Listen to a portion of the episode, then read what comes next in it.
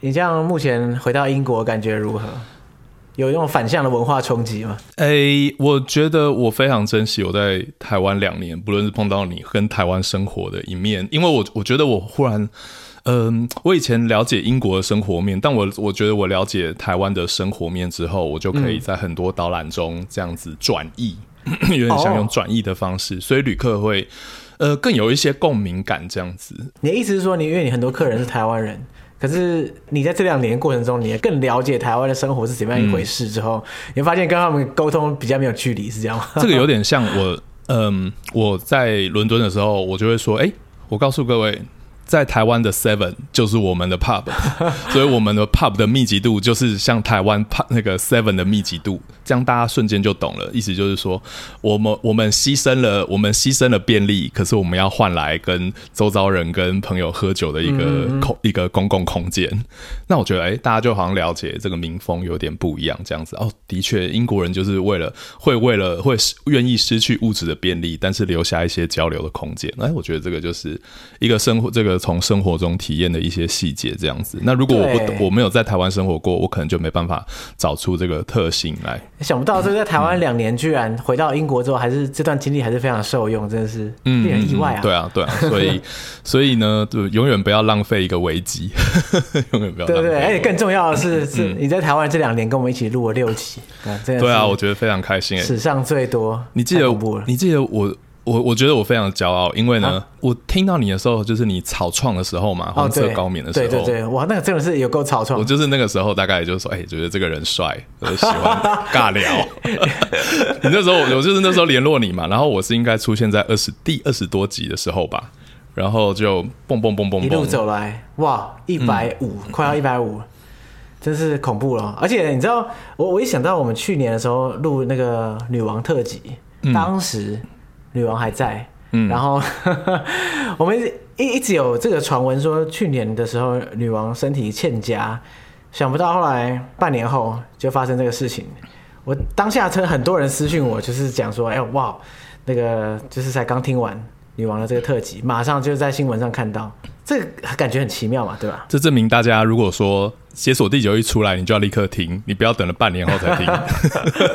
是是这样没错。对，你一定要立刻跟上。对，我觉得很有趣的，就是你平常没事的时候不会去回顾，特别回顾一个人的一生，然后当你要回顾他一生的时候，通常代表他好像命不久矣这种感觉，这这这是很奇妙的事情。嗯，而且我觉得最特别的是，你知道我们看很多历史课本，不论你看了多少古人的故事，你不会由心有一种感觉，你不会对他。嗯你可能会觉跟觉得跟他有一种距离，可是跟女王的感情真的是你在路上，包含我瞻仰完女王之后，我我们都会默默的流泪。所以就是英国的一部分的一个特征，就是 皇室的一生，不论是好与坏，很少有一个国家有一个人能够跟全国人民有一种非常长久远的关系，还有起伏。这是非常非常特别的地方，这样子。对，对我那时候发生这个事情的时候，嗯、身边很多人都有感触很深。虽然明明就是台湾人，也不是什么英国人，对女王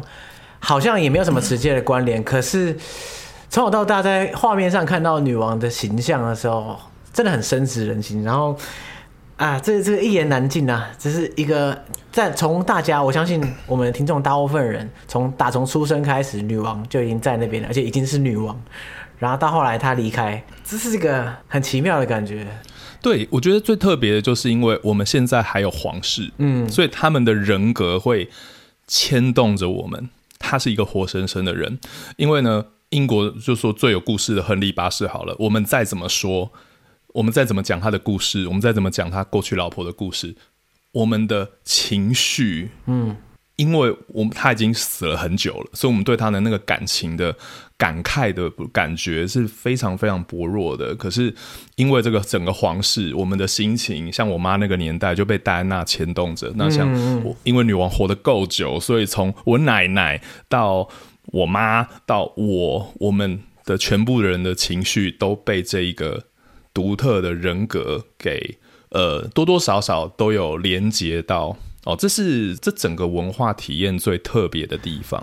对对对，所以呢，女王这一集我真的非常庆幸我们去年有录这一集，这时机真的是太、嗯、太巧了。然后再就是我很高兴在她生前的时候就有机会去回顾她的一生。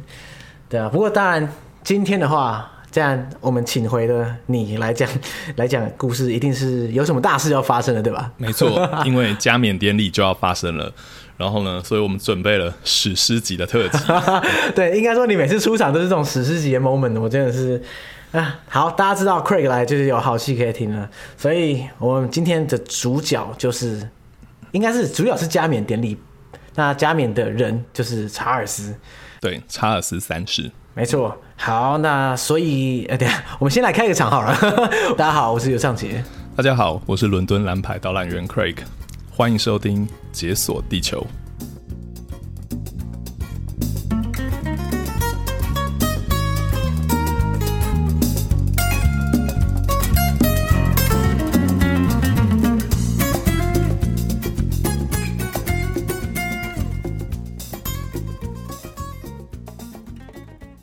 第七次讲这个台词，应该不会太腻吧？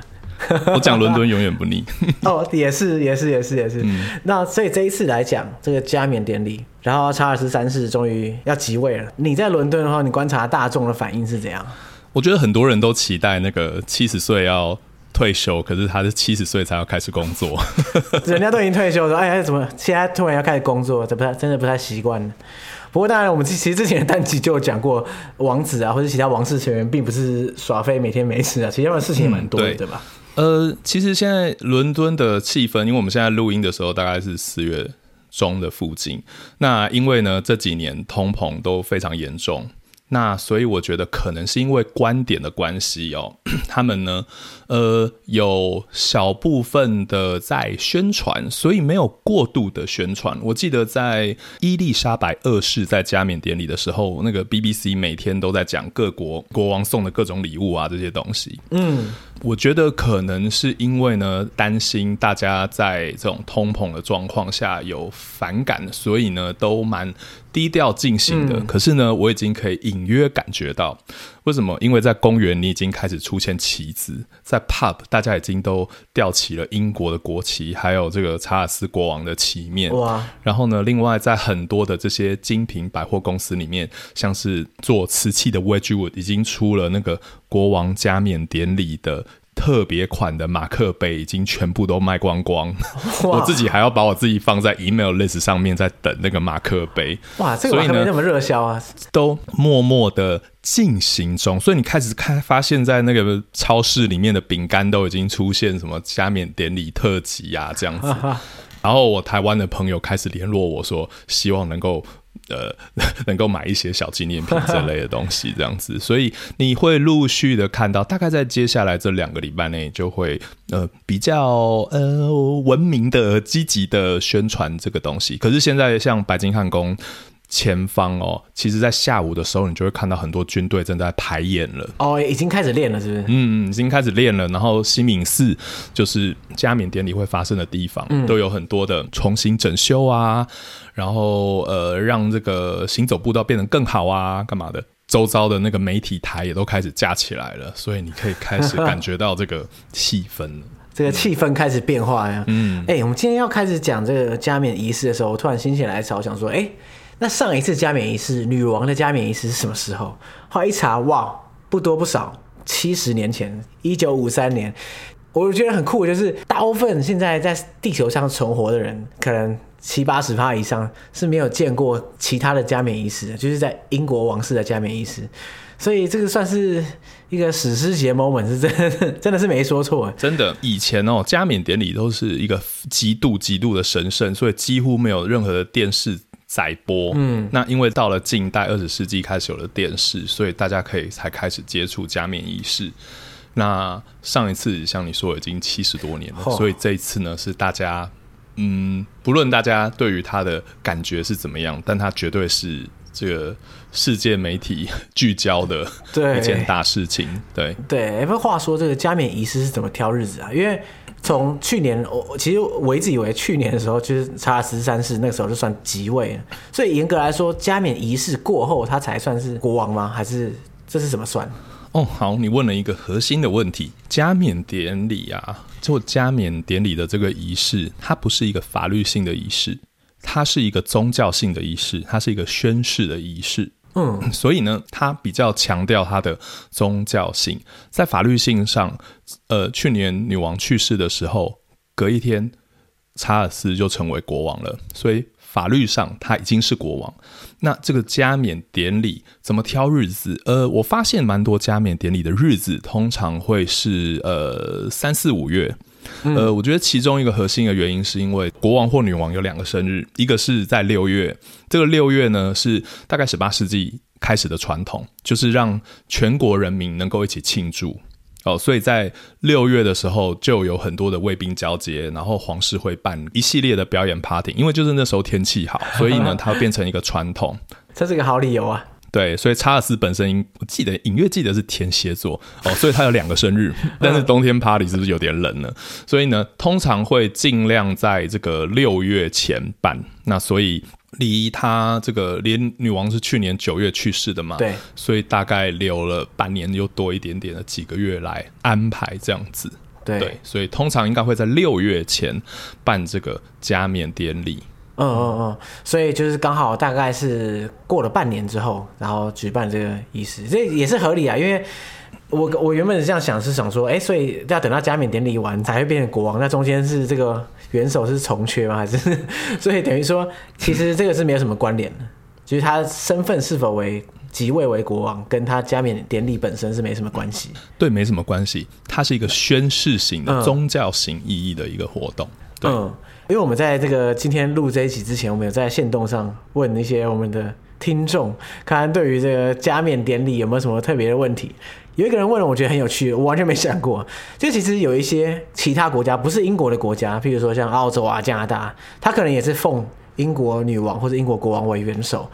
那这样的话，呃，对他们来说，加冕典礼算是怎样的一个场合啊？这个加冕典礼的场合呢，就是说这些国家他们本地呢。第一个就是他有一个机会，大家来 party，就是大家来祝福这一件事情。因为你必须了解，这一个活生生的人必须发这么大的宏愿跟誓言来保护或遵守他国度的法，是一个很沉重的事情。那所以就是大家会一起来庆祝，这就是加冕典礼的核心。对，就是呢，透过一个神圣的仪式，但是普罗大众，包含政治、宗教，还有帝国的相关的所有的东西。都一起来庆祝他，所以呢，这些地呃，像澳洲啊、加拿大这些地方，他们本地不会有加冕典礼，可是他们的加冕典礼的这个核心 HQ 就是在英国。哦，所以这个仪式过后，传统上国王呃跟女亲王通常会来一个巡回，或者是这个皇室会一段巡回来让，就是我们会先在伦敦有一个巨大的这个 party 跟庆祝，然后呢之后通常皇室就会有一系列的外交活动，嗯，像是。嗯，以前二十世纪初期的时候，英国还殖民印度的时候，当时的国王在英国的加冕典礼结束后，他们就要到印度再去做一次我们叫 Durbar，就是让印度的这些殖民的重要官位的这些印度本地的各个族群的领袖都能够目睹英国国王哦，所以。可能就是一系列的外交活动跟交流，就会透过这样子的活动而发生。哦，所以可以想象说，就是加冕完之后，查尔斯就会可能出现在澳洲、加拿大，然后给大家他们的这个当地人看一下他们新的元首长什么样，大概是这个概念。嗯、精神，看给大家让大家看一下这个精神性的元首像什么样子。对对对对。哎、欸，那这样的话，加冕典礼当天到底具体来说要做些什么事情？OK。加冕典礼哦，这个字叫 coronation。coronation 哦，其实把皇冠给他的这个动作。呃、对对对，加冕典礼它有分两个字，一个是 corona。这 corona 这个字听起来，我们最 最近听了会觉得有点尴尬。它其实是古代皇冠的意思。coronation 就是一个动词，所以是把皇冠放上去的一个动词。所以 coronation 就是。套上皇冠，这整个字的字义是这样子，还真的就是加冕呢、啊，真的就是加冕。对，只是呢，我们现在当然希望 Corona 少一点点。对，第一个发生的地标哦，是在西敏寺这个地方。哦，那西敏寺大教堂它是皇家特用的教堂，就是呢，英国有所谓的国教，就是英国圣公会。嗯，可是西敏寺这个教堂还有其他皇室在皇室宫殿里面的教堂，都是属于皇室特用的教堂。哦，这很非常这个所以有个区别哦，所以它不止一个就对了。对，它不止一个，所以呢，在温莎里面也有一个圣圣乔治小教堂。那还有在伦敦塔里面也有一个小教堂，他们还有他们和西敏寺都是属于皇家特用教堂，所以呢，他们里面呢就是专门来处理这些重要的皇室的，尤其是加冕典礼相关的活动哦，这是一个很重要的地方。那。它这个西敏寺最特别的就是，它是在一零六五年的时候，英国一个很重要的国王叫做爱德华，告诫者爱德华，他当时是在那边盖，然后呢，他就是在这里登基。那因为他在这里登基，所以其他的国王为了展现他们是有英国合法性管理英国的国王，所以日后就变成一个习惯，在西敏寺这里登基了。哦，也曾经有国王不是在西敏寺登基，可是大家这样就会造成很多的异议，大家就觉得嗯，怪怪的，怎么没有在这这样子？对，所以要展现它的正统性，哦，就要在西敏寺，就是在西敏寺这里登基。嗯、那尤其是在十三世纪的时候，当时这个嗯。国王呢，有当时有一个国王，但你会听到一系列的国王，但不用担心。但最重要的就是，大概在十三世纪的时候，亨利三世他决定加盖。然后西敏寺有还有这个顶楼加盖，对不对？还有加盖，因为花了最大的预算加盖。因为呢，我刚刚提到的这个爱德华国王。他被罗马教廷封为圣人，所以当这个国王一变成圣人的时候，oh. 他的骨头会变成什么？就有点像舍利子一样的东西，oh. 圣骸。OK，那所以有圣骸会发生什么事？就是大家冲进来朝，直接这样整个教堂升级，教堂就会升级，因为朝圣者嘛，非常非常多的香油钱啊。对，所以国王亨利三世就抓紧这个时机，就让西敏寺拓建。哦，所以我们西敏寺拓建大概是从十三世纪的开始，而且呢，中间国王跟女亲王坐下来的地方，他们还叫它 theater，就是舞台。哦，所以整个的设计就是让西敏寺变成加冕典礼最重要的舞台。哦，所以感觉起来就是皇室大部分比较正式、比较重要的活动地点都是在西敏寺内，所以其实也好像也不太意外。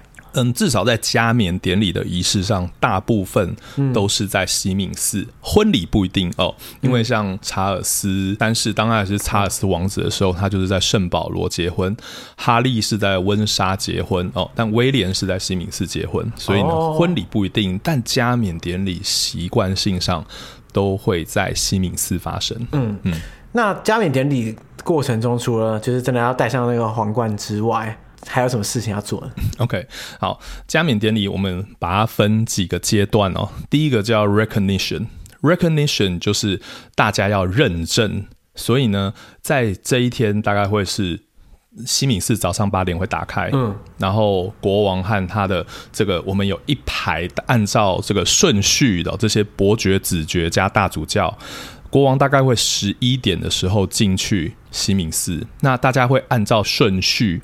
拿着大家分配的物件，有人会拿着皇冠，有人会拿着宝剑，有人会拿着马刺，每个人分一个人。对，的英国最厉害的就是排队啦，英国最厉害就是排队，每个人分一个排队领一领这些东西，没错。然后他们会黄金马车哦，我们现在大概知道会从西敏寺出发，嗯、然后呢，到了西敏寺，通常它的那个入口那边会有一个，会有一个这个。盖一个小小的房间，让皇室进去能够休息啊，干嘛的？然后所有人会拿着物件，慢慢的走进西敏寺的中间，然后往主祭坛这边过去。哦，然后大家都归位到主祭坛的时候，这些物件、皇冠、宝物、权杖这些东西都放在主祭坛的时候，这个认证的过程就是我们的，我们英国有一个英国大主教。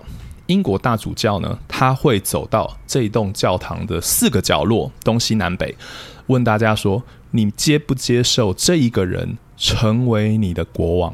哦，你这时候讲话就要小心一点。所以大家呢就会非常有默契的说：“Viva Viva Rex，God save the king 哦，就是整一个整个教堂 就会说这句话。哇，如果这个是台湾的八点档的话，一定会有人说不行，我反对。是然后所以今天就没完没了了。对，今天没有要嫁人，对。嗯，所以呢，这是第一个，这个就是认证。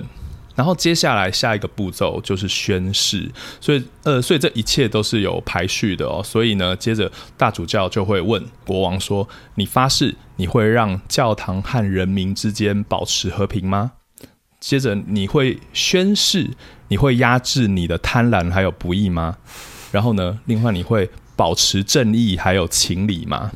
那最有趣的是，这个宣誓呢，它日后有了一些改变。哦，因为呢，英国发生过很多内战，所以大概在一三零八年的时候，那时候我们有一个国王，生活还蛮迷乱的，所以大臣就在他国王的誓言中写：“你保证你会依照你人民的团体立的法来管理你的国度吗？”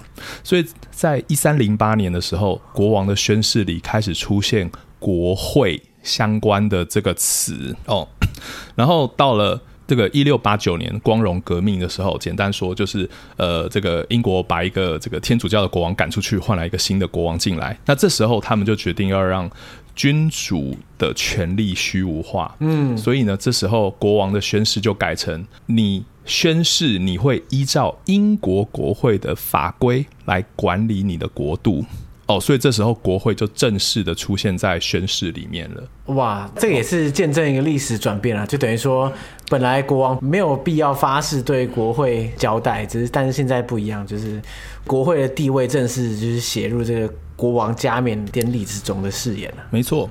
哎、欸，你你你的你的领悟真的是非常厉害，这个是非常重要的一个转捩点哦。这个就是，嗯，我等下会再再再强调几个部，强调这个部分，就是国会的重要性就是开始提高。嗯、所以呢，这个就是君主立宪制中非常独特的地方，就是国会的地位提高，国王的这个地位减少。哦，所以你看，所以。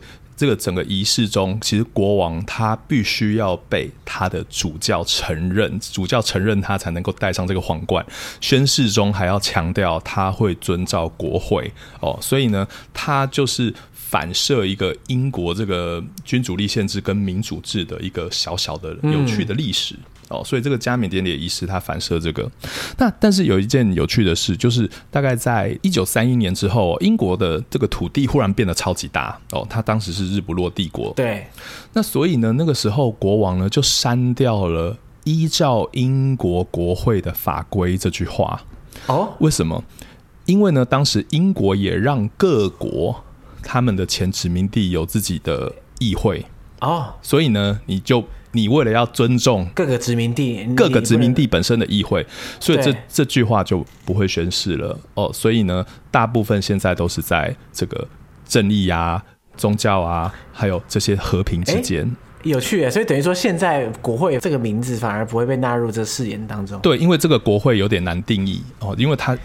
它是对对对，这是历史这个脉络的关系，这是一系列的法官那个绞尽脑汁去 写出来的，想出来最完美的句子。对对对，那所以呢，它现在就变得比较宗教型的这个仪式，但最重要的就是你的宣誓，就是国王要保护这个法，还有保护这些法的价值，然后还有宗教的价值，这是最重要的部分，就是宗教和政治的法跟和平还有价值。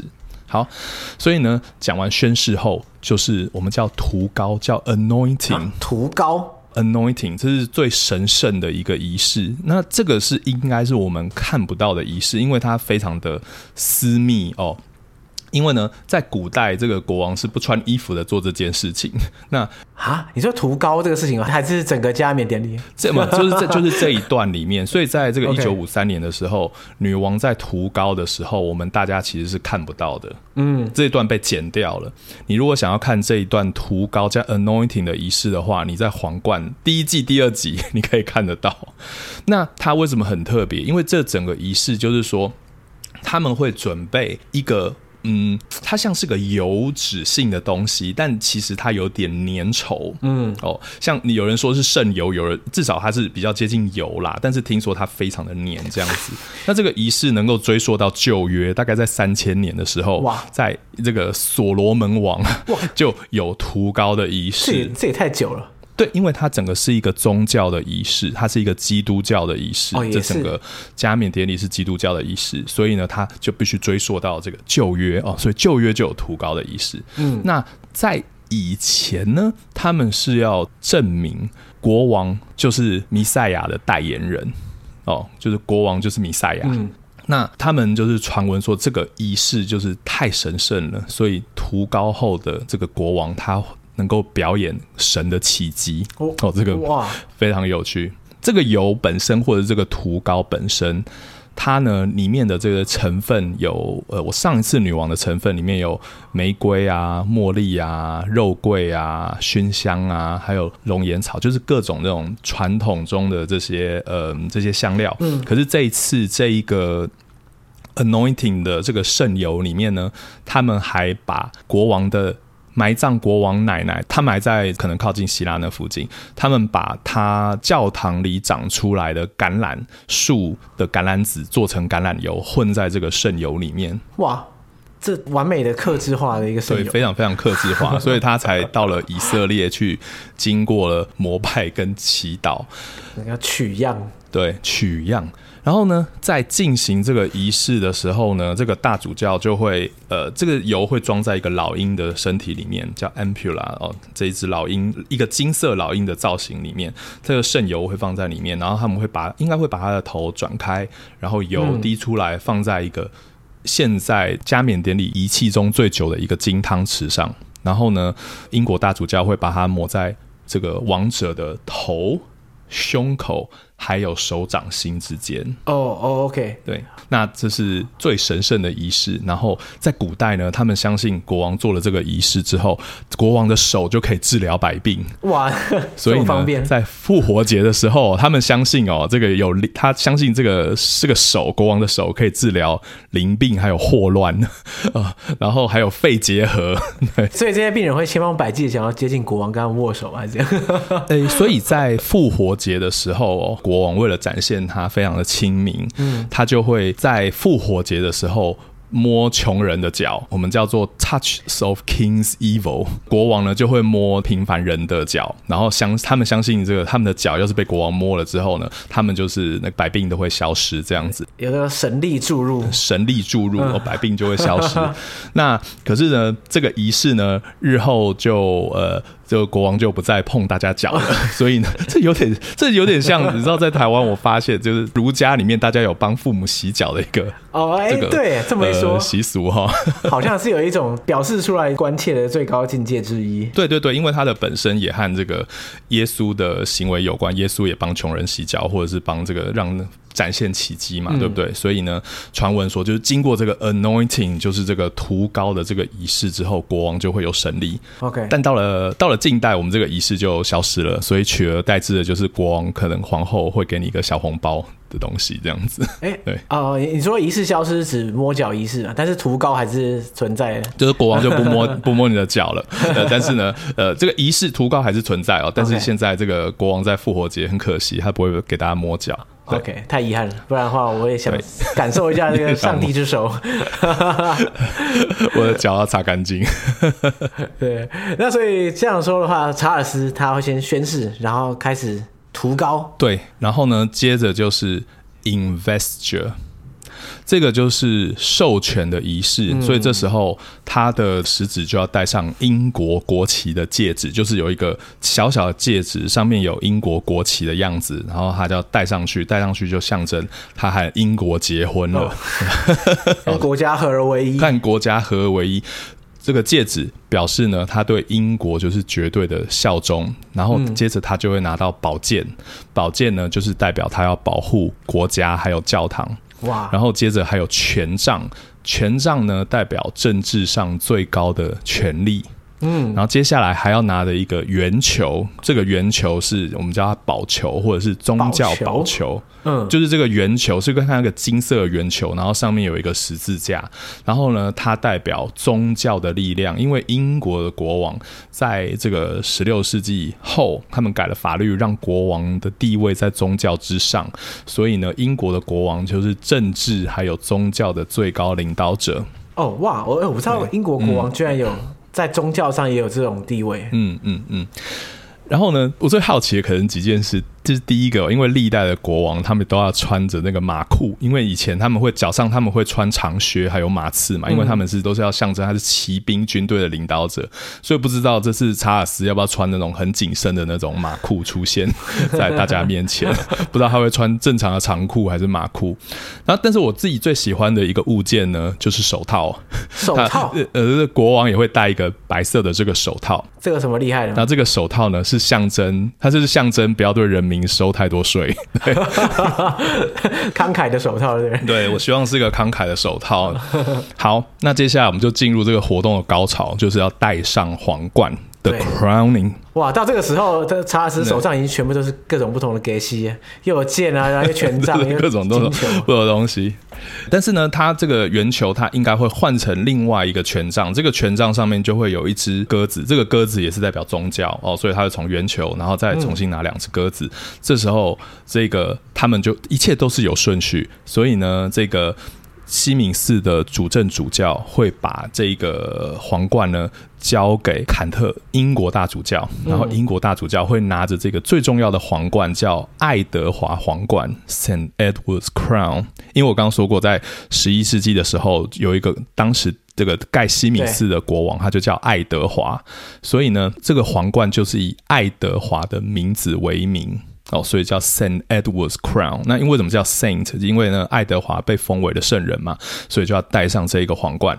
那但是我我等下会再讲更多，就是因为这一个皇冠呢，原本哦，它从十一世纪一路戴到十七世纪，可是英国在十七世纪的时候，英国发生了内战，所以这个皇冠就被摧毁了。啊，所以，所以你现在看到的皇冠不是十一世纪的皇冠，因为在现在是新版，全部都是新版，十七世纪的新版。然后这个皇冠哦，爱德华皇冠，国王这辈子只要戴上一次，就是加冕这一天吗？加冕这一天哦，它蛮重的，大概。二点五公斤重啊，难怪他只想带一次，只想带一次。对，然后呢，当他带上去的时候，所有的人跟所有的这些贵族，什么子伯爵、子爵这些东西，他们就要大叫 “God save the king”，所以他们就会同时把他们的这个小自己，他们都会有一个小小的皇冠。戴在他们头上，所以这个就是最神圣的一部分，crowning。然后他们就会大叫：“God save the king! God save the king！” 哇，这些菜这些吃瓜群众不能在那边看戏而已，还要把握时机，就是在正确的时间点叫。对啊，然后接着呢，伦敦的在 City of London，就是伦敦老城区这里，然后他们就会放六十二炮礼炮。哦，六十二炮就会有钢嗓，对，钢 salute，对。第一次听到这么多的，在女王去世的时候，他们放了九十多炮礼炮，因为女王九十几岁去世。哦，哇，那是原来礼炮的数目是可以到这么高，因为我以为就是什么十二响、十八响就已经很多了。嗯，对。然后接着呢？国王可以休息一下下，因为这这已经扯够久了吧？查尔斯也蛮老的，所以应该休息一下。所以查尔斯或者是任何的皇室，他就会到主祭坛的后面哦，就是他们的椅子会放在这个传统的西敏寺的这个呃反射。皇室神圣的地板，然后他们会到主祭坛的后面去休息，嗯、然后呢，他会换一个比较轻便的帝国皇冠出来。OK，就是不要再带那个二点五公斤的一直走来走去。没错，他会换一个比较轻便，但是钻石最多的的 Imperial State Crown，就是帝国皇冠。然后呢，他们休息后，他们就会走出来。我们这时候进入 Enthronement，就是登基座位，就是呢，嗯、国王会走出主祭坛。他会走到大众，就是我刚刚说在西敏寺的十字的交接口，我们叫它舞台，那边会有两个椅子，所以他和卡蜜拉就会坐在这个两个椅子上面，然后下一个仪式就是敬礼跟致敬。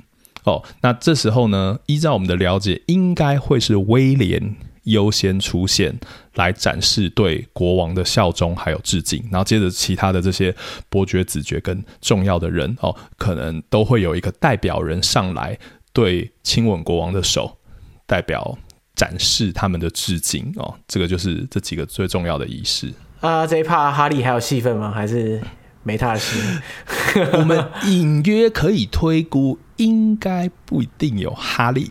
对，但是呢。哦应该哈利会去，但是他会不会做这个仪式，就是另外一个问题。对，所以帮大家再提醒一下大家，就是加冕仪式的流程，就是第一个是认证，然后第二个是宣誓，然后接下来就是涂膏最神圣的部分，所以不知道我们能不能看得到，说不定他们会把它卡掉，有可能在女王登基的时候就卡掉了。接下来是授权仪式，就是拿这个就是戴上钻戒啊，然后拿宝剑啊，然后拿权杖，然后接下来是戴上皇冠 crowning，接下来休息后登基，最后大家致敬。然后致敬完之后呢，这是加冕典礼最重要的几个仪式。对。这仪式结束后，他们就会呃慢慢慢慢的这个音乐就会开始整个嘣嘣嘣嘣嘣的，然后呢，接着他们就会慢慢的出去上这个金马车，然后游街，然后大家就呼欢呼，哦、然后大家就会非常非常期待这一刹那这样子。哇天哪，这这光是一个加冕仪式，它牵扯到的那个人力物力都不知道有多少，光是你刚刚讲的什么权杖、宝剑，还有皇冠这些。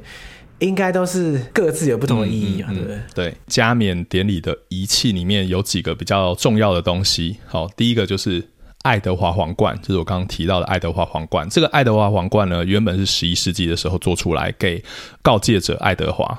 哦，那可是，在英国十七世纪的时候发生了内战，所以这个爱德华皇冠就被弄扁，钻石、宝石都把它卖掉，哇然后呢，黄金被熔掉，然后就变卖出去了。你知道那个时候哪一个博物馆挖到宝吗？买到所有英国的这些重要的文物，这还可以买到啊？就是今天的罗浮宫。啊，不是啊，他不是已经弄扁了？对，就是这些国王的这些珠宝啊、画啊，都是在这个十七世纪内战的时候被国会整个拍卖掉。就是当时英国就变成英国分裂了，就是有人民兵跟皇室的军队两边打起来。对，最后人民兵胜利，然后人民兵当时觉得我们不需要皇室了。那英国做什么事都很彻底，所以就直接皇冠直接卖了，彻底的把他们东西给变卖出去。那所以这个皇冠就是那时候被摧毁掉。然后呢，但十七世纪后，国会觉得还是有一个国王比较好，所以就把邀请当时的国王的孩子叫查尔斯二世回来。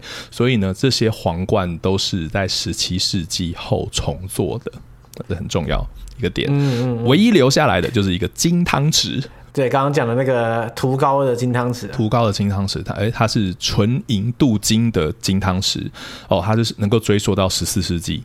可是呢，这个金汤匙在内战的时候，这个当时这个大臣把它偷偷藏起来。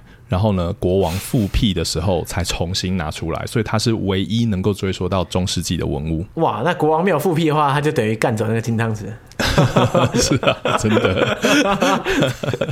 他小孩出生就可以放在舌头上，真的。对。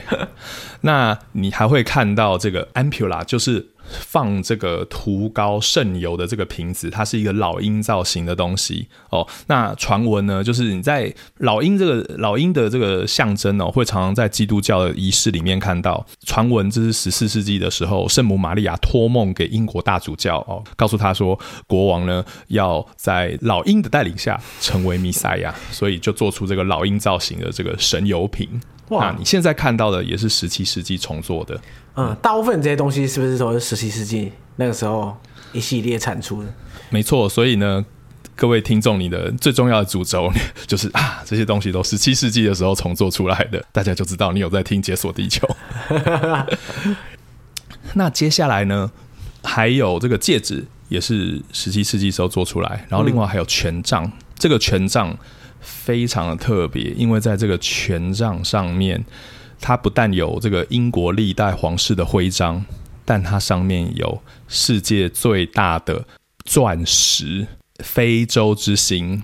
这个我久仰。哎，其实我一直有个误解，我以为它在皇冠上，所以它其实在权杖上面。我还没进入皇冠，但世界上最大的透明蓝钻——非洲之星，五百三十多克拉的非洲之星，就是放在权杖上面。看，五百三十多克拉，它是什么概念？我大概让你了解一下，在现在的市价，十克拉的透明蓝钻是五百万英镑。哇，嗯，好，它是五十倍。其实它的造型很像那个，我常常有点开玩笑说，像美少女战士那个塞拉姆拿的 那个、那个、那个样子。所以其实造型是真的有点像。可是因为我在伦敦塔看过它，就是你如果近看它那个灯打在它的那个钻石上面的时候，你会看到它好像有那个那个钻石太大了，好像那个中间有那个火 火焰的红线在那边跑来跑去，非常非常的神奇。哦，是不是光线折射啊，产生出来一些奇妙的现象？对，这一颗。钻石呢，当年是在一九零五年的时候发现，他们是发现一颗整颗三千克拉的钻石。三千克拉的钻石是什么概念？原本它是来自一个三千多克拉的钻石，嗯，那在当时呢是送给了当时的国王。这在哪里发现的？在非洲，对，它才叫做非洲之星。那在运送过程中哦，超级好笑。他们呢那时候运送过程，从这就可以看到英国人的心机。他们在运送过程的时候就疯狂的在传假消息，就是大家的注目有一艘船，这艘他们说哦，这个船上面就是这个三千多克拉的宝石要来送给国王。然后呢，其实真正的钻石哦，他们是从非洲放在饼干盒子里面，然后用平寄寄到白金汉宫去，所以他们就是用一个假的钻石吸引大家的注意力。然后呢，但是其实这个真正的钻石是用平平件邮件寄到白金汉宫。他们这么相信他们的邮局，如果是我就不敢了，寄丢怎么办？还没有收据。对对对。那所以这一颗钻石哦，它最后是在阿姆斯特丹的时候切成功。那它切成了蛮多颗钻石的，然后最大一颗就是在权杖上面。那第二大颗的这个钻石。就在帝国皇冠上面，三百多克拉的非洲之星二就在帝国皇冠上面。哇，一颗多用啊！对，一颗多用。然后其他这些小颗的，他们就做成了装饰品。其他的小装饰品，它有个外号叫“奶奶的钻石”，因为当时这些其他的这个非洲之星是放在女王奶奶的钻石收藏中哦，所以这个是小钻石，所以还有个叫这个奶奶钻石。嗯，然后呢，我们等下再进入帝国皇冠，然后接着还有王球哦，王权球就是这个 orb，orb 王全球就是代表宗教最高的力量。那还有一个很重要，就是国王坐下来的那个东西，就叫 coronation chair，就是加冕典礼的椅子，英国最重要的一把椅子。呃，它的龙椅，它的龙椅，对。那那这个椅子哦，它呢，其实历代的英格兰的国王都是坐在这个椅子上，但是这个椅子呢，是在十四世纪的时候。原本哦，这个椅子是一个模型而已，它只是一个样品。这是当时做过一个国王，也是叫爱德华的国王的一个样品。因为原本呢，做出这个样品来要用青铜去做出来。可是呢，因为这个爱德华国王的这个加冕典礼，因为他急着要去打苏格兰，所以呢，他们就这个忘了 要做出一个青铜的椅子出来。所以从十四世纪到现在，都是这个木头的椅子。哦，所以原本只是想说，哎，可以示意一下，说椅子长这样，之后要做一个完成品，结果想不到就一直用这个用到现在。对对对，但是呢，这个椅子哦，第一个是它的上面有非常，你如果现在跟我有机会进去西敏寺的话，你就会看到这个里面这个椅子上面有很多很多这个小朋友的涂鸦啊。你你知道那个你要是去那个小学啊，你要去看那个厕所，那是不是他们那个墙上面都有那个某某某爱谁，或呃，就是在就是一堆小朋友的涂鸦在厕所里面。因为在西敏寺的隔壁就是西敏公校，那他从很久以前就有小朋友在那上学。那以前这个椅子是没有被保护起来的，所以这个小朋友呢就会进去把自己的名字刻在上面，旅客也会偷偷把它刻在上面。哎，这虽然不鼓励这个乱刻的行为，可是哇，一个。Crowning chair，然后完全没有人保护，这这个真的是很想写个字在上面。对啊，在上面最夸张的还有一个小朋友，他写他一八零零年的时候睡在这个椅子一整晚。哇，这么嚣张，然后还写下记录说非常嚣张，在这边睡过。对，但是呢，这一个椅子哦，最致命的地方呢，跟最有争议性的地方，就是它底下放着苏格兰皇室登基的一个石头。哦，苏格兰。叫做 Stone of Scone，叫做真理之石，或有人说它叫斯康之石啦。可是我觉得真理比较帅，我就叫真理之石好了。这个石头哦，是以前苏格兰皇室登基的时候，他会坐在这里，他会坐在这个上面哦。所以英格兰，英格兰是坐椅子，苏格兰是坐在一颗石头上，就是这个真理之石。嗯，可是呢，这个英国打败苏格兰。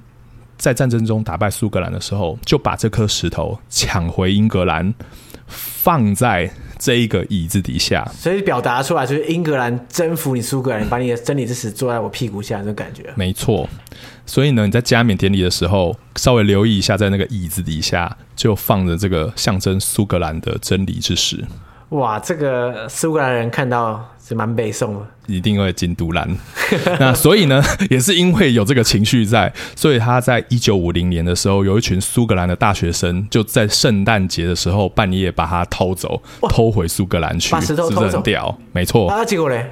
结果呢？当然了、啊，这个隔天就造成了这个轩然大波嘛，对不对？因为全国都在通缉这一颗石头。看来这个椅子保全真的做很差，小学生可以来睡觉，然后大学生可以来偷石头。嗯、真的，真的很有趣哦。这群大学生也知道说他们要自首，所以他们就找了一个当年苏格兰打败英格兰的一个已经废墟的教堂。他们选择在那里把这颗石头还给英国的警察，对，所以这是这个象征性的犯罪。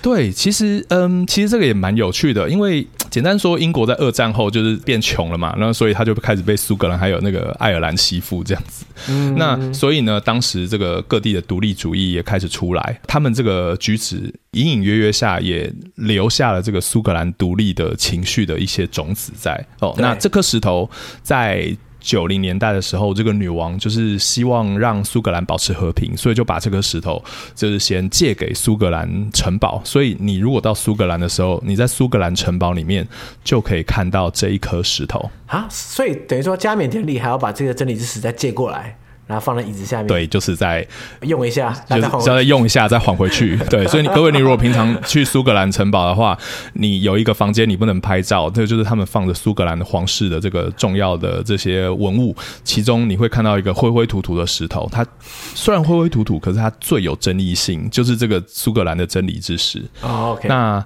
他在加冕典礼的时候，应该在三个月前有被再运回来，这样子。哇，对，那。我们在加冕典礼的时候，应该还会再看到他。好，那接下来呢，就是我们的重头戏——帝国皇冠。嗯，帝国皇冠呢，它非常的特别哦。另外，我可以稍微聊一下这个皇冠的设计。就是我们历代有非从十七世纪后，我们就有非常多款的皇冠。那这个皇冠呢，到了后期的设计是可以把这个钻石转一转就把它拿下来的。哈，钻石还是可拆卸的，这么方便？嗯、是 可拆卸的，可拆卸。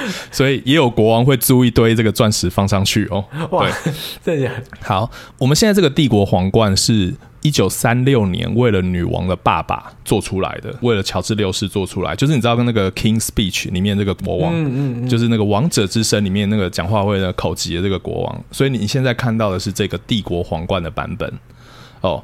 那这个上面呢，传闻就有爱德华的宝石，就是十一世纪爱德华的宝石，然后呢，在这个中间有伊丽莎白一世的耳环，就是十六世纪女王的耳环。然后呢，它有历代的血腥玛丽的耳环、苏格兰玛丽的耳环、伊丽莎白的耳环，反正它就是有历代国王的钻石宝石都放在上面。哇，它是可扩充的一个皇冠呢。随着时间的进展，它的东西越来越多。它是个可扩充的皇冠。然后呢，另外上面大概还有超过两千多颗透明蓝钻。哇，两千多颗到底是什么概念？就是一个皇冠到底可以放多少个钻石宝石？所以大家可以 Google Google 去看一下，我在那个伦敦塔里面，那个再多手指也数不完这样子。那但是最重要的就是它上面也有一个非洲之星，所以非洲之星二就在帝国皇冠上面哦。所以你会看到一个那个在那个底下一个亮亮的透明蓝钻哦，就是这个非洲之星。所以一个在权杖，一个在帝国皇冠上面。嗯，对，哇，这样算起来的话，整趟。加冕典礼的钻石总量，我也不知道几千克啦，这算不完。嗯，那另外还有一个最近比较致命的一个主题，就是呢，在女亲王的皇冠，因为女亲王的皇冠为就是卡米拉戴这个皇冠，它为什么争议性这么大？因为上面呢有一个叫做 Koh-i-Noor 的一个钻石，那这个钻石本身呢，它牵扯到印度、阿富汗。伊朗哦，因为他最后在十九世纪的时候，他在英国当时殖民印度的时候呢，变成了一个外交礼物送给了维多利亚女王。嗯嗯嗯。而且这个印度呢，这几年都一直吵着说，这个这个宝石应该还回去，那就造成了大家在媒体上一直在讨论这个。宝石的争议，他传闻是受到了诅咒，只要戴上它，这个男人都不得好死 哦，所以就只有女性的皇室人物会戴上这一个宝石。哎、欸，这个会戴上这个带着这个皇冠的宝石。Koh-i-Noor 宝石，我、嗯、我之前在印度的时候，我还印象深刻，哎，就是因为女王过世的时候，我就人在印度，嗯，然后我刚好有跟一些印度人提到这个事情，然后我就又想听他们的反应如何，就对于女王过世，然后有些人他特别会挑这个宝石来讲，就说我要我们的宝石要还回来，就是英国可能就是偷走很多印度的东西，巴拉巴拉等等，所以代表说这个宝石在印度就是。是很多一般人心中就会觉得说，哎、欸，那是属于我们的东西，他们要要回来。真的是一个极具争议性的一个宝石。嗯嗯、那它上一次出现在大众的时候，就是在这个女王妈妈去世的时候，因为她都是女亲王才会戴，对哦，所以它上一次出现是在二零零八年出现在大众的视野里面。但我们现在知道一件事，就是它不会出现在加冕典礼里面哦。所以呢，卡蜜拉戴的皇冠上面的宝石应该会换成。伊丽莎白二世相关的宝石哦，所以这个太有争议了，所以就先不让他出场。没错，因为英国和印度还有一些一些商业合约要签呐、啊，对，所以呢，这个可能就不会放在那边伤感情了，这样子，不要伤害了十四亿印度人民的情感。嗯嗯嗯，好，那所以这些 我们这样唠唠讲，我们只讲到仪式，然后呢，还有这些物件而已，你就知道它多 充满了多种神奇的故事，这样子太可怕。的确是我认识的英国，随便一个东西，故事一大堆，所以这个牵扯到这么多物件，这么多历史脉络，所以我不知道过去的那种加冕典礼有什么有趣的历史啊？真的好多哦。但是呢，我先告诉你，第一个英国这个加冕典礼的国王一开始不是在西敏寺登基，这一个国王呢叫 King Edgar，他是在这个十世纪的时候登基。那当时他是在巴斯登基的，他是在巴斯大教堂登登基。对，因为当时巴斯那边呢还有以前罗马的遗迹，所以当时巴斯是盖的比较漂亮的。哦，那所以国王就选漂亮的地方登基。对，我我记得好像巴斯叫巴斯，就是因为它有巴斯，就是有有还有罗马很多以前有罗马的温泉，对对对。那他以前还有很多漂亮的罗马遗迹，所以第一个国王其实是在那边登基。那后来呢，从大概十一世纪的时候，爱德华国王就是告诫着爱德华，他在那登基之后，其他国王就开始登基。那其中几个讲几个。比较神奇的，在当时英国在大家不知道历史课本有没有听过，英国有个征服者威廉，叫一零六六年的时候，他呢在圣诞节这一天在英国登基。嗯。那他登基的这一天哦，就是呃，里面呢，就是他绕了非常多的这些他皇室贵族的人在里面。那所以当这个主教跟大家说：“你承不承认这个人就是你们的国王？”他们都很热情的说：“耶耶耶耶，他就是我的国王。”结果外面的保安哦，以为里面发生暴动，然后呢，他们就他们以为会有人要冲进西敏寺里面来。绑架国王，所以他们就开始烧周遭的房子。哈？为什么要烧周遭的房子？啊这是 就是不不让任何人靠近这个西敏寺大教堂。应该有 别的好的方法，一定要烧房子吗？所以这个征服者爱德华他的加冕典礼在进行的时候呢，这个周遭都是火，所以呢，除了主教以外，其他大部分人都逃跑了。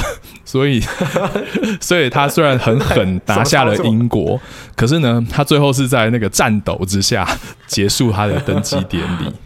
那另外呢，我刚刚有说过，这个加冕典礼中有这个涂膏的仪式哦，但是这个涂膏我说过，它非常非常的黏，所以呢，在这个一三九九年的时候，那时候有个国王叫做亨利四世哦，这个国王呢，他在他涂了这个涂膏之后，他还戴了一个，因为他太神圣了嘛，他就戴了一个小头巾，然后戴了这个头巾几天，结果隔天头巾一拿下来，他头上长了超多的头虱。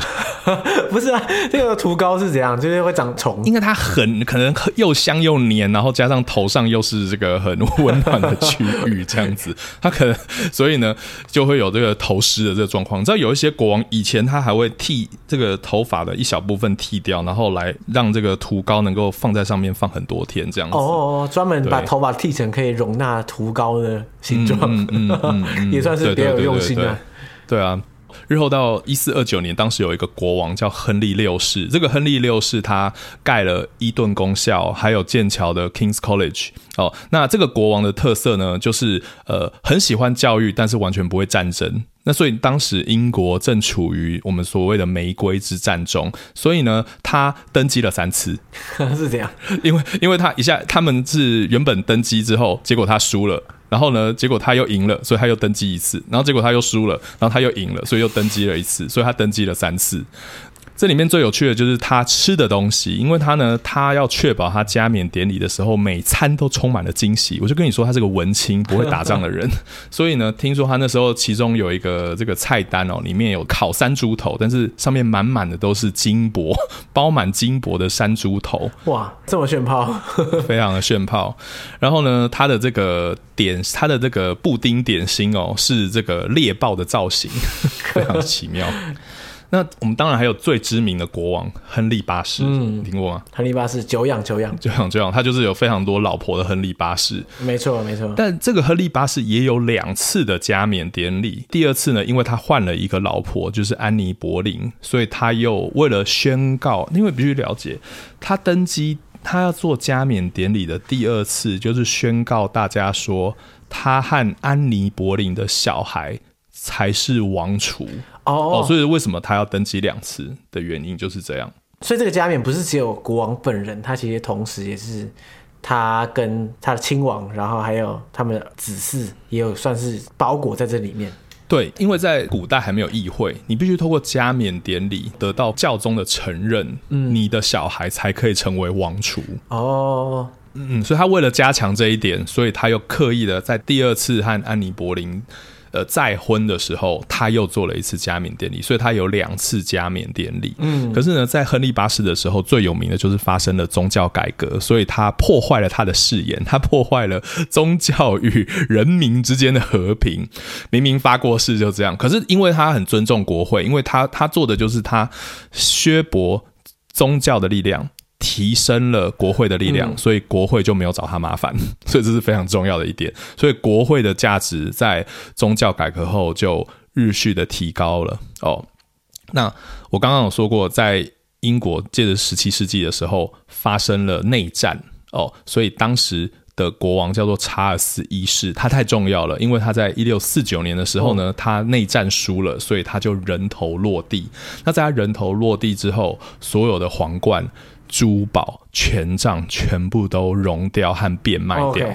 哦，所以这是很重要的一点。嗯、可是呢，接着国会发现一件事，就是英国成为共和国十年的时候，他们发现一件事，就是英国当时的总理他是一个独裁者，因为呢，这个国会里面都是他的人，嗯、所以他要怎么改革就怎么改革。所以那时候英国很多东西都禁止，甚至连圣诞节都被禁止了。哦，圣诞节也没了。因为他们觉得圣诞节不是一个很虔诚的日子，是一个玩乐的日子，嗯，哦，所以当时，所以他们觉得他改革太激烈了。国会就发现一件事：一个能够被控制的国王也蛮好的哦。所以他们日后就决定成立一个角色，这个人就是总理。所以呢，只要有总理，总理某个程度上管理了议会，但总理也牵制着国王。嗯，他变成国王跟议会之间的沟通者，所以呢，他们就重新复辟了这个皇室，所以这时候我们就有了查尔斯二世哦，所以希望这样可以帮助大家了解，十七世纪发生了内战，但是国会发现以留下皇室还是比较好用哦，所以就复辟了查尔斯二世。哎、欸，其实我完全不知道英国曾经有这个所谓的十年是共和时期。就完全不知道这个历史，嗯，然后我发现哎，很有趣，就是因为这共和时期实在是太无聊了，所以就，但是呢，就是很多东西都被禁止啊，娱乐，因为他们是所谓的清教徒，所以就是娱什么任何的娱乐啊这些东西都被禁止，圣诞节都被禁止，嗯，所以就是非常的独裁。所以当他们他们发现哦，其实如果你只有总理的话，或者是只有首相的话，其实可以变得过度集权。所以呢，他们觉得这个力量其实是应该被分散，所以他们就开始思考所谓的君主立宪制，透过一个国王，让他有一些软实力。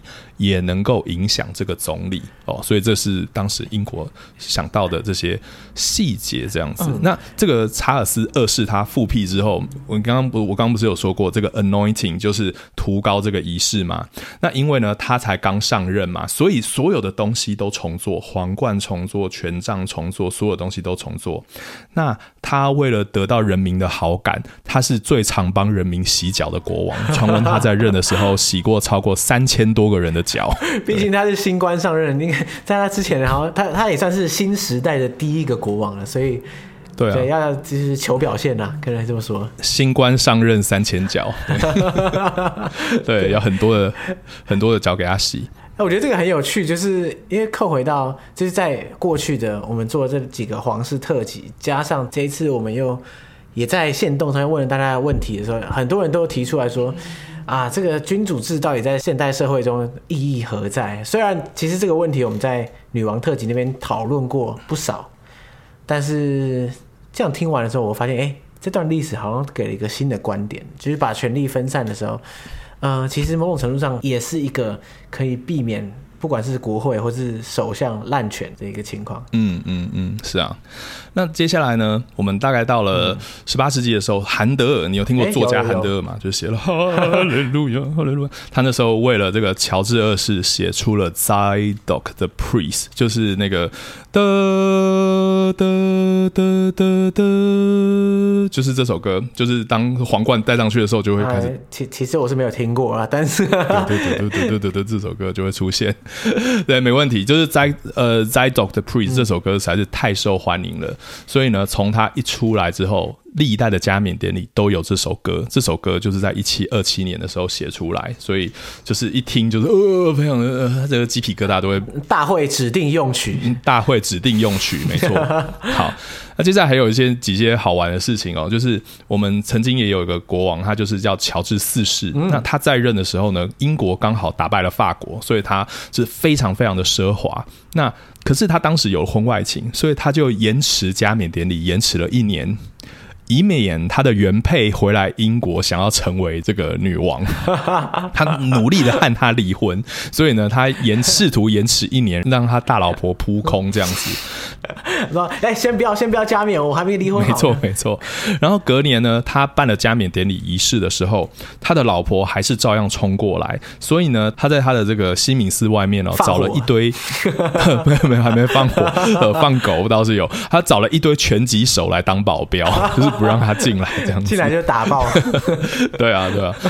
然后那一次呢，是英国堪称最奢华的加冕典礼，因为呢，他办了一个超大超大的晚宴。然后在这个晚宴，就是在西敏寺结束后，大家就到了这个西敏宫这边，就是今天大家看到大笨钟这个地方的大厅里面，有一个超华丽的大国宴餐。然后在这个国宴餐里面呢，还有一支这个骑兵走进来，然后为大家宣誓效忠国王，大家才可以吃饭。那原配真是气疯，原配真的是气疯啊！搞那么大不找我。可是我告诉你，它里面没有空调，所以发生什么事？就是因为呢，它里面弄得实在是太铺张了，所以里面有超多超多的蜡烛，然后这个蜡烛实在是太亮了，它开始滴进大家的食物里面去，然后因为它太热了，然后这个国王他用掉了十九条手帕来擦汗，然后整个仪式结束，他几乎要晕倒这样子。哇，这是自作自受啊！真的，对啊。其实我们也有国王不想要有加冕典礼，就是哦，也有人不想加冕，也有不想，就是在他日后有一个国王叫威廉 Clarence，这个国王呢其实是这个他没有正式的血缘，但他是比较这个位阶比较接近的亲戚。那因为我说过，英国国王他只要上一个王者死去后，他立刻变成了国王，对，所以他就说我干嘛还要加冕典礼？我不是已经是国王了吗？哦，所以这是，但是最后还是有办这样子。那。爆点最多的就是维多利亚女王的加冕典礼。哎呦，我记得你上次好像有讲过一小段，一点点。第一是记不记得我刚刚说过这个涂膏的仪式，它会点在这个王者的头、胸口还有手上。那维多利亚女王她不想要让主教碰她的胸口，所以就禁止触胸，她只能在她的头上、还有手上、还有肩膀。所以那时候就涂膏仪式改了。那当时这个大主教他有点近视，所以我刚刚不是说要放那个戒指吗？结果他的他的戒指算错了手指哦，所以这个戒指其实比较窄，他整个把它塞在他的食指上面。他算错了，所以呢，因为这戒指比较窄，所以他硬塞进维多利亚女王的手上，所以维多利亚女王她加冕典礼结束后还要冰敷三个星期才复原的。那在这个过程中，我不是有说过女王有一段小小的休息时间吗？可是这个大主教在宣誓的时候，他看错页了，他跳过了两页，他就忽然说典礼结束，啊，你说就宣誓到一半就突然点点，没错。然后女王就站起来，默默的走到那个后面的主祭坛去休息。然后他们忽然发现，哎、欸，你念错了。然后又叫，哎、欸，怎么少了两页？维多利亚女王就默默的再走回来，就超。哎、欸，这个不是啊，这个近视真的是误事哎，天啊！对，就非常好笑。然后最后在这个最后，这女王不是要坐在那，然后大家来亲她手嘛？然后呢，就有一个八十二岁的大臣，他走上这个楼梯的时候，要亲他手的那一刹那，可是因为他有点臃肿，所以他就往后摔过去，往后叫 Lord Law，那他就往后摔。然后呢，当时维多利亚女王还跑起来去搀扶他一下，那所以日后就很隔天很多小报都在报这个加冕典礼发生的各种丑事，这样子。那维多利亚的小孩哦，叫爱德华七世，那。加冕典礼也因为他延迟了好一阵子，因为他得了这个阑尾炎，所以医生说，你如果现在做加冕典礼，你就会死掉。那他日后呢，做加冕典礼的时候，大家最好奇跟诟病的就是他有一个女朋友的们的包厢 啊，女朋友们的包厢，Edward's Beauty，他让他的女朋友们都在同一个包厢里面。对，那到了女王爸爸哦，就是乔治六世他登基的时候。当时呢，你知道那个皇冠其实正面跟反面都长得很像，对不对？你看都是一堆宝石，所以大家哪分得出正面反面？嗯，嗯，然后结果呢，他们为了象征他那个正前面是正面，他们那个他们主教就放了一个小小的绳子在这个皇冠的正面上。然后这个绳子呢，在加冕典礼的前一晚被清洁工清理掉了，对他清理的是非常，他清理的非常非常的彻底。那所以呢，女王爸爸戴皇冠的时候就戴反了。那至少他是前后反，不是上下反，不然更尴尬。那到了我们女王伊丽莎白二世的时候，那因为呢，他们学到了各种之前的教训，所以他们现在都会开始排演。嗯，哦，所以呢，女王她就带着一个假的皇冠，哦，就是大概重量差不多的皇冠，哦，在这个排演之前，在帮查尔斯，哦，带着皇冠在白金汉宫里面帮查尔斯洗澡，然后在。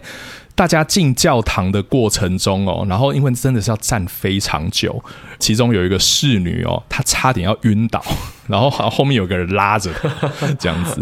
对，哇，我可以想象会昏倒哎、欸，这个这么高压，然后又是很冗长的一个仪式，非常冗长啊。以前还有个国王睡着过，然后其实接着都还蛮顺利的，可是接着大家要宣誓效忠的时候，第一个亲女王的是菲利普亲王。哦，那他真的是亲王，因为呢，他第一个上去亲女王的时候，他太猴急了，他撞到了女王的皇冠，所以女王的皇冠就歪了一边。所以你如果回去看那个女王加冕典礼，菲利普亲她的那一刹那，你会发现那个女王的手默默的有点怒瞪，把皇冠移到一边去，它会有个小小的动作，你可以稍微留意一下下。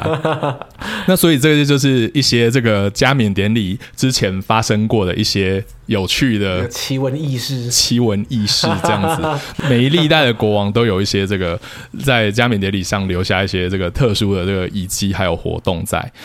那我们现在知道的是，在音乐上面，你会有哈利波特的那个音乐那个作曲家叫 Patrick Doyle，他有。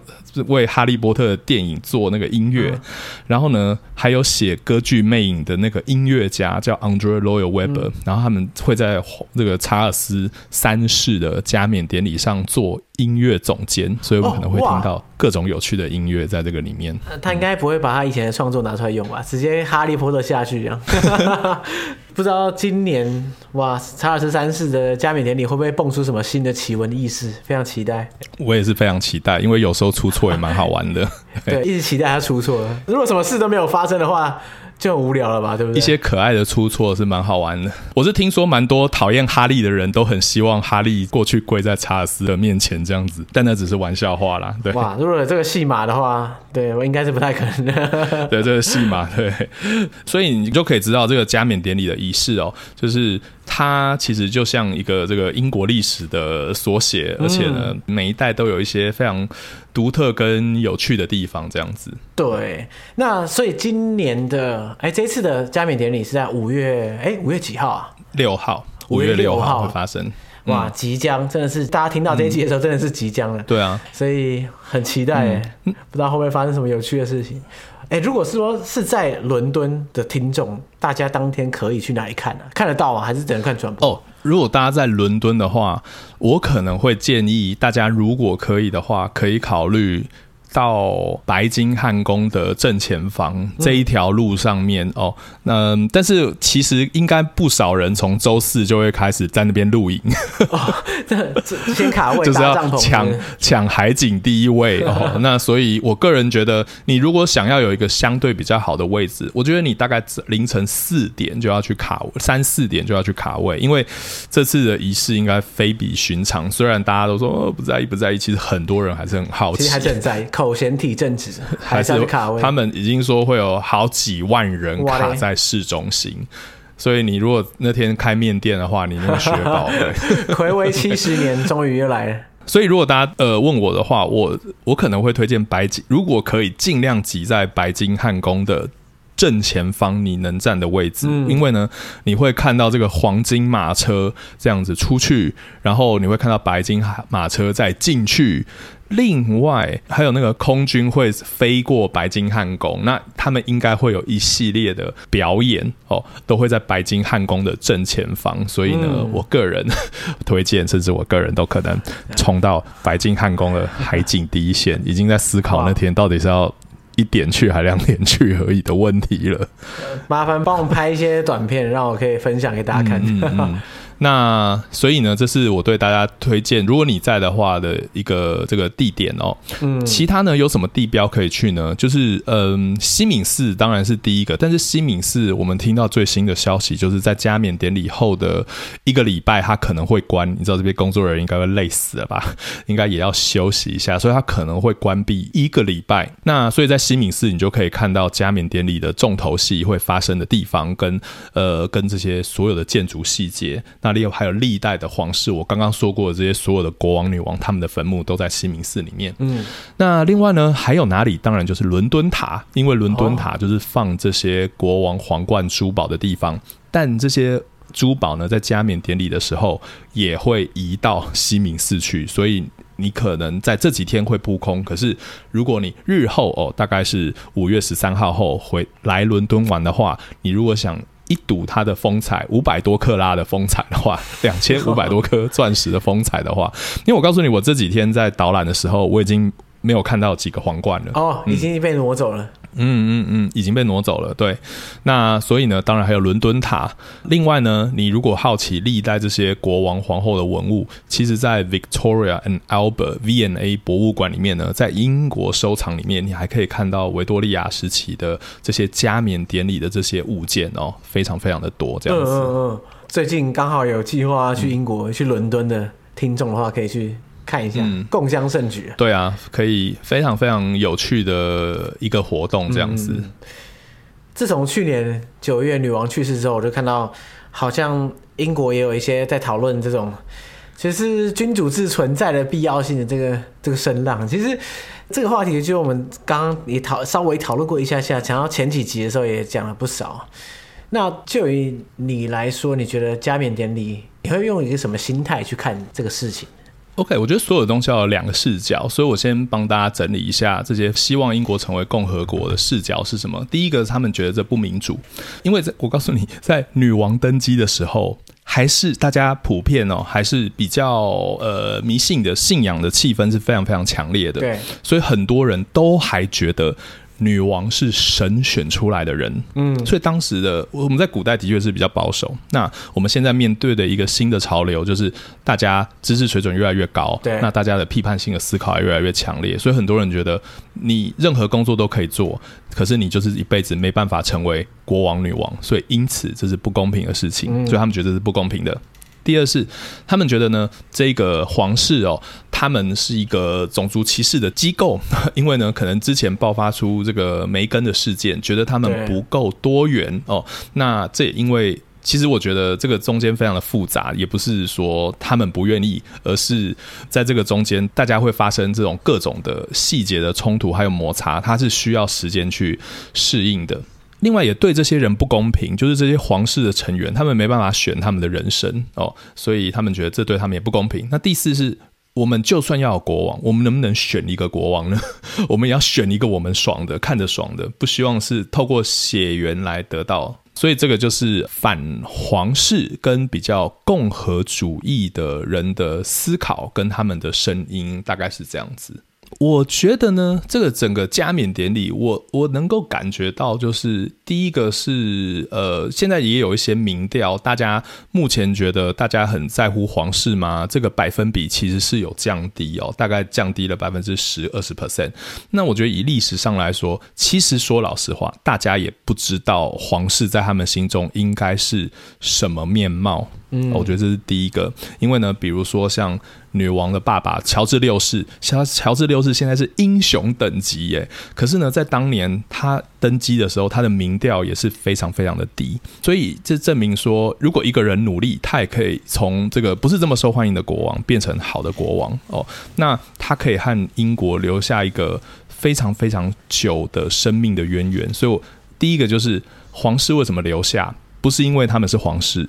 而是他们非常的好用 哦，在国会的思考里面哦，就是他们能够呃反映历史，然后呢，另外它是人民、宗教、社会、政党的一个这个粘着剂跟润滑剂之类的角色。因为在民主国家里面，我们也可能选出一个希特勒啊，我们也可能在。